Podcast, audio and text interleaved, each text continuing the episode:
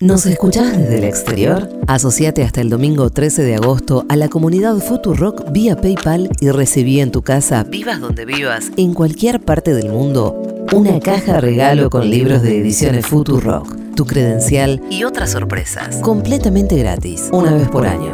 Sumate a la legión extranjera de la comunidad Futurock. La jugada desde temprano. Fede Deportes en Ahora Dicen. Fede, con la información deportiva. No sé si saben que la primera D de varones está transitando su último año. Como categoría, es la única categoría amateur del fútbol argentino, Ajá. de varones, aclaro. eh, y el año que viene se va a fusionar con la primera C. El puntero de ese torneo es por ahora Argentino de Rosario. El año que viene se van a fusionar y por ende los que están jugando en la D van a pasar a ser semiprofesionales, pues tienen un convenio colectivo de trabajo en donde creo que tienen salarios con pisos de 120 mil, 150 mil pesos. Obviamente eso lo tienen que complementar con otras actividades. Claro. ¿Por qué hago toda esta introducción? Porque del mismo modo que los varones de Argentino Rosario les está yendo bien dentro de su categoría, le está pasando lo mismo al plantel femenino, que está segunda en la zona A del torneo de Primera B, que es amateur. Piensen que el primero, el torneo de Primera División femenino, tiene el mismo convenio colectivo de trabajo que la C masculina, lo que les decía antes, 120, 150 lucas, más allá de que hay otros eh, hay otras jugadoras que cobran o un poco más porque los clubes desean pagarle más o porque tienen otros ingresos. Porque acordaron un contrato particular, digamos. Sí, o porque tienen.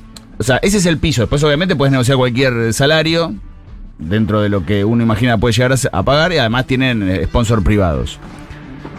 Pero no deja de ser una categoría semiprofesional la primera edición femenina que ahora después del Mundial se están empezando a revalorar algunas cuestiones. Bueno, el plantel femenino de Argentino Rosario el fin de semana emitió un comunicado en donde básicamente lo que decían es renunciar en masa. Apa.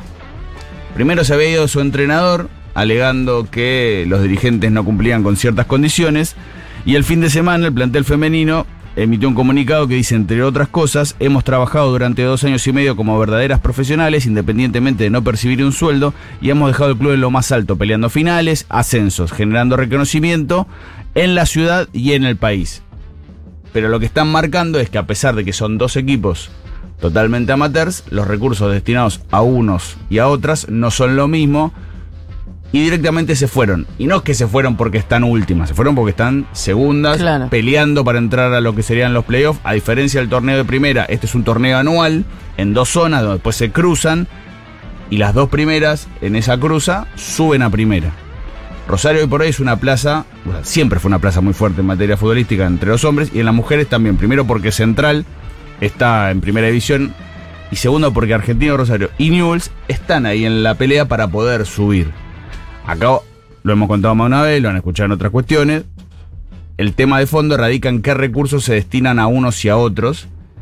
Sobre todo porque en este caso puntual les habían prometido que iban a destinar los mismos recursos a hombres que a mujeres y eso no está pasando. Ahora, te hago em, una pregunta mm, poco correcta.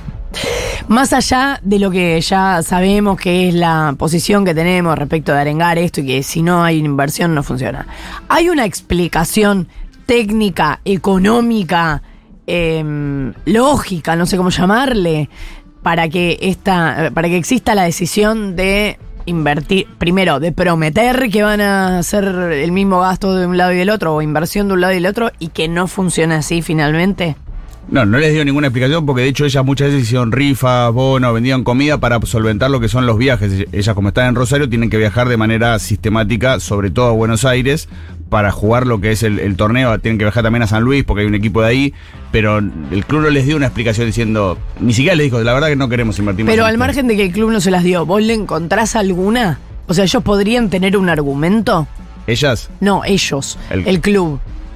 Sí que no tienen los recursos, pero de, del momento... pero eligieron uno y otro, Por uno eso, u otro. eligieron el, al que eligieron el masculino, sobre todo porque a partir del año que viene, al fusionarse la D y la C, no solamente se entra en ese convenio colectivo, sino que la capacidad de negociación para conseguir Mm. recursos, muchas veces privados o públicos, cambia. Claro. Esa es la diferencia.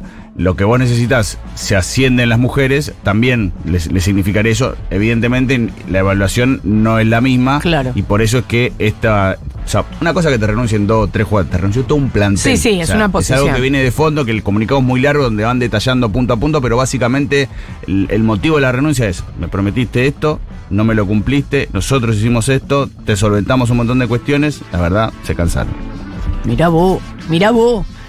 Atención, porque capaz que los reclamos a partir de diciembre, eh, si son sindicales, están en discusión.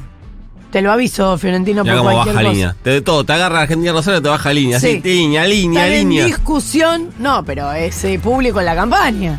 Están en discusión los eh, reclamos sindicales. Capaz vas a poder, Sí. capaz no vas a poder. No sé. 8 y 20 de la mañana.